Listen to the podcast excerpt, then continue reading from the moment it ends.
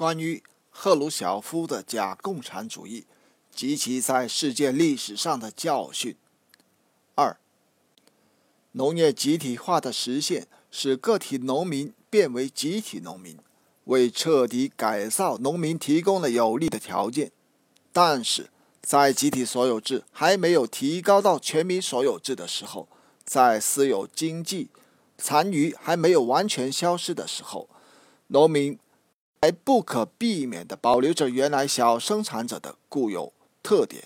在这种情况下，不可避免地存在着资产阶级资本主义自发倾向，存在着产生新富农的土壤，还会发生农民的两极分化。由于上述资产阶级的活动和他在政治、经济、及思想和文化教育等各方面的腐蚀作用，由于城乡小生产的资本主义自发倾向的存在，由于还没有完全取消的资产阶级法权和旧社会习惯势力的影响，在工人阶级的队伍中和党政机关中，还还会不断产生退化变质分子。在全民所有制的国企、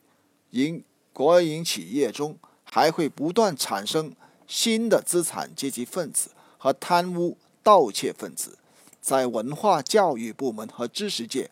还会不断产生新的资产阶级知识分子。这些新的资产阶级分子和退化变质分子，同那些已经被推翻但是还没有被彻底消灭的旧。资产阶级和其他剥削阶级分子结合起来，向社会主义进攻，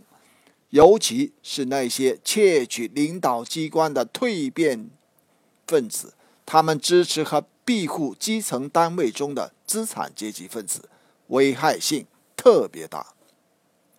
在帝国主义存在的条件下，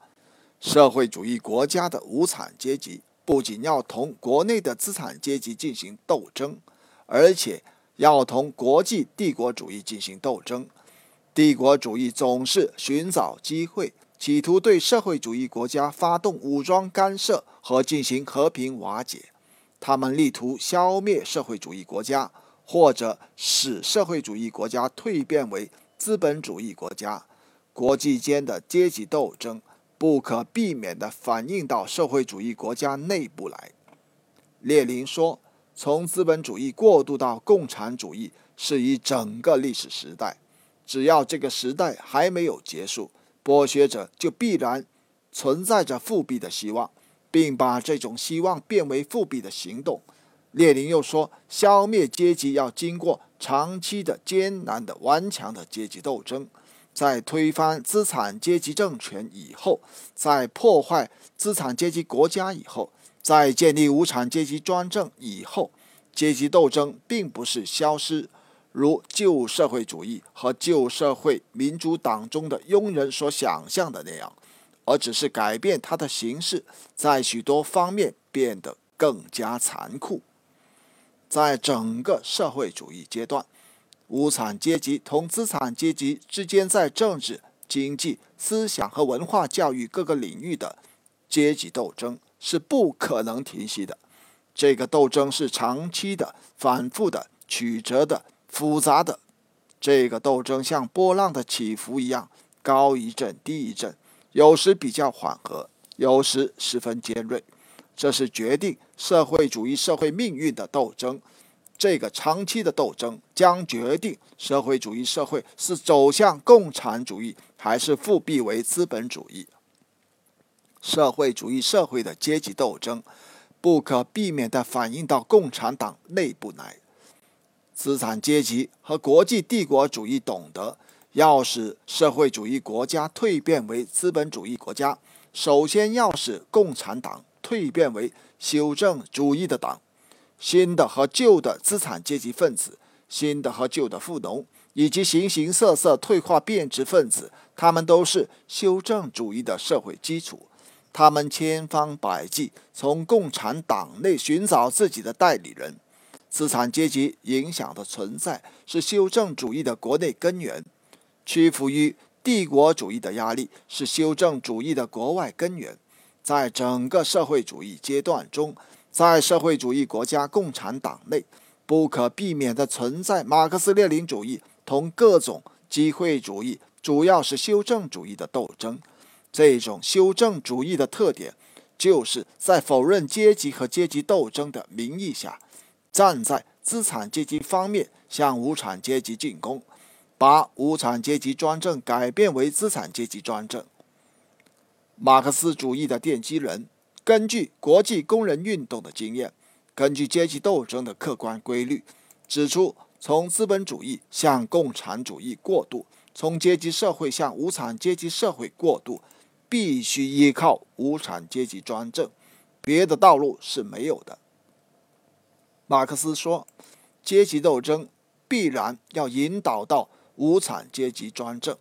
他又说，在资本主义社会。和共产主义社会之间，有一个从前者变为后者的革命转变时期，同这个时期相适应的，也有一个政治上的过渡时期。这个时期的国家只能是无产阶级的革命专政。社会主义社会的发展是一个不断革命的过程。马克思在解释革命社会主义的时候说，这种社会主义就是宣布不间不间断革命。就是实现无产阶级的阶级专政，把这种专政作为必经的过渡阶段，以求达到根本消灭阶级差别，消灭一切产生这些差别的生产关系，消灭一切和这些生产关系相适应的社会关系，改变一切由这些社会关系产生出来的观念。列宁在同第二国际机会主义的斗争中。创造性的阐明，并且发展了马克思关于无产阶级专政的学说。列宁指出，无产阶级专政不是阶级斗争的结束，而是阶级斗争在新的形式中的继续。无产阶级专政是取得胜利、夺取政权的无产阶级进行阶级斗争，来反对已被打败。但还没有被消灭，没有绝迹，没有停止反抗，反而加紧反抗的资产阶级。他又说，无产阶级专政是无产阶级为反对旧的势力和传统而进行的顽强斗争，既流血也与不流血的，强力的与和平的，军事的和经济的，教育的和行政的斗争。毛泽东同志在。关于正确处理人民内部矛盾的问题，这部有名的著作以及其他的著作中，根据马克思列宁主义的基本原理和无产阶级专政的历史经验，全面的、系统的分析了社会主义社会的阶级和阶级斗争，创造性的发展了马克思列宁主义关于无产阶级专政的学说。毛泽东同志从辩证唯。唯物辩证法的观点出发，考察社会主义社会的客观规律。他指出，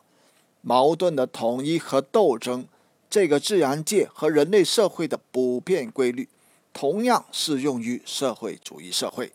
在社会主义社会里，在完成生产数据所有制的社会主义改造以后，阶级矛盾仍然存在。阶级斗争并没有熄灭，在整个社会主义阶段，贯穿着社会主义和资本主义这两条道路的斗争。为了保证社会主义建设和防止资本主义复辟，必须在政治战线、经济战线、思想和文化战线上，把社会主义革命进行到底。社会主义的彻底胜利，不是一代人、两代人就可以解决的。而是要经过五代、十代，甚至更长的时间，才能够完全解决。毛泽东同志还特别指出，在社会主义社会里，社会矛盾分为两类，即人民内部矛盾和敌我矛盾。而人民内部矛盾是大量的，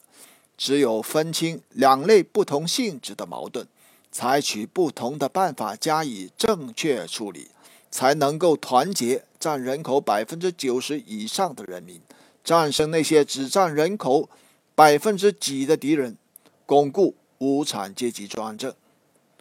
无产阶级专政是巩固和发展社会主义的基本保证，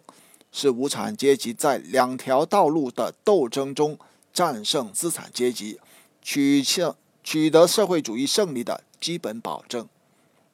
无产阶级只有解放全人类，才能最后解放自己。无产阶级专政的历史任务包括两个方面，即国内方面和国际方面。